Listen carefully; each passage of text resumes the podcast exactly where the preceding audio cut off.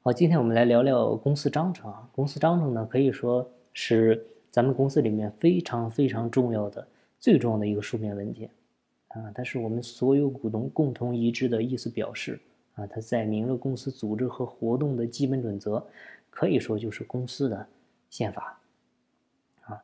所以我们讲公司自治呢，它是现代法治的一项原则。法律赋予股东通过公司章程自主决定公司的诸多事项。现代公司从股东构成到治理架构及人员组成是越来越复杂的，啊，运用法律赋予的章程自主约定事项呢，是股东实现公司治理目标的非常重要的方式。所以这也就引出了我们公司法当中最经典的一句话，那什么话呢？就是公司章程另有规定的除外，啊。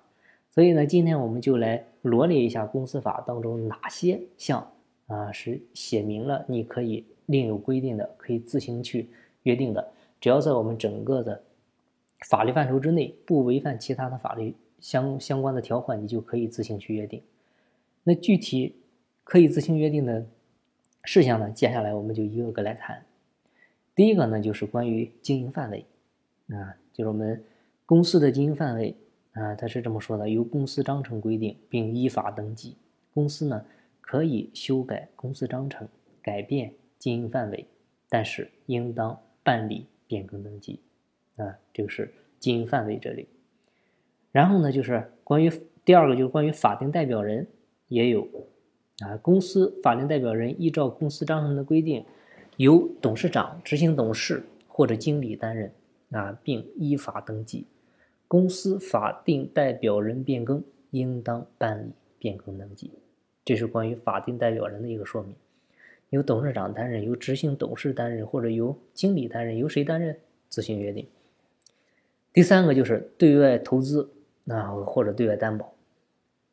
公司呢向其他企业投资，或者呢为他人提供担保的，依照公司章程的规定，由董事会或者股东会、股东大会来决议。公司章程对投资或者担保的总额及单项投资或者担保的总额有限额规定的，不得超过规定的限额。啊，所以这个呢也是你要可以在章程里进行约定的部分，就投资的限额部分，或者说你前面是由董事会来决议，由股东会来决议，对吧？第四个呢就是关于股东的出资额。啊，股东呢应当按期足额缴纳公司章程中规定的各自所认缴的出资额。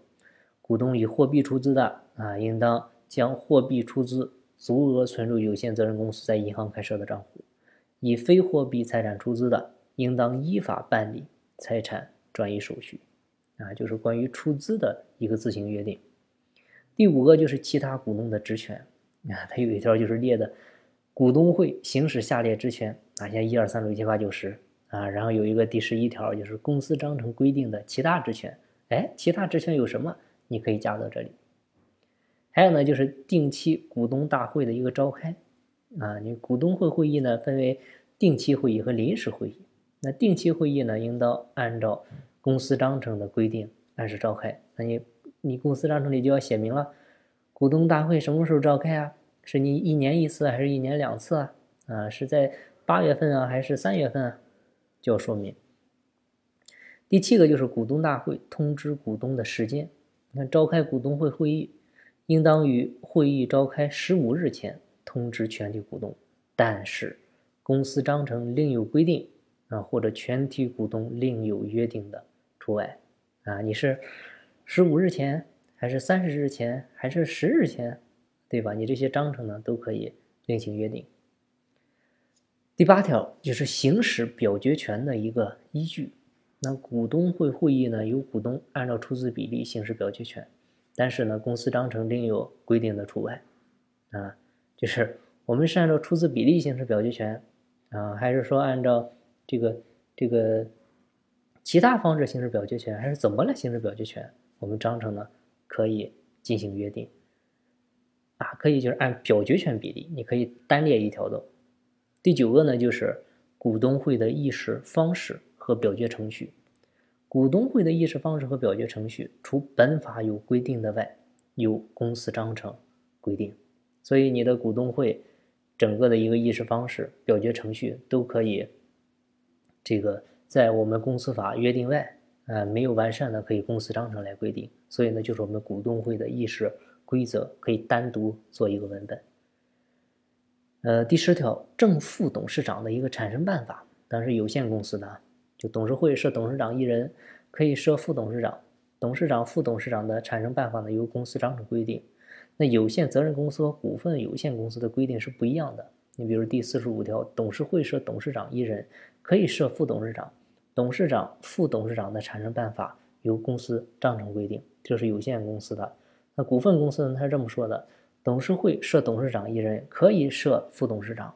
董事长和副董事长由董事会以全体董事的过半数选举产生。嗯，所以呢，这个还是不一样的。股份公司呢更加明确了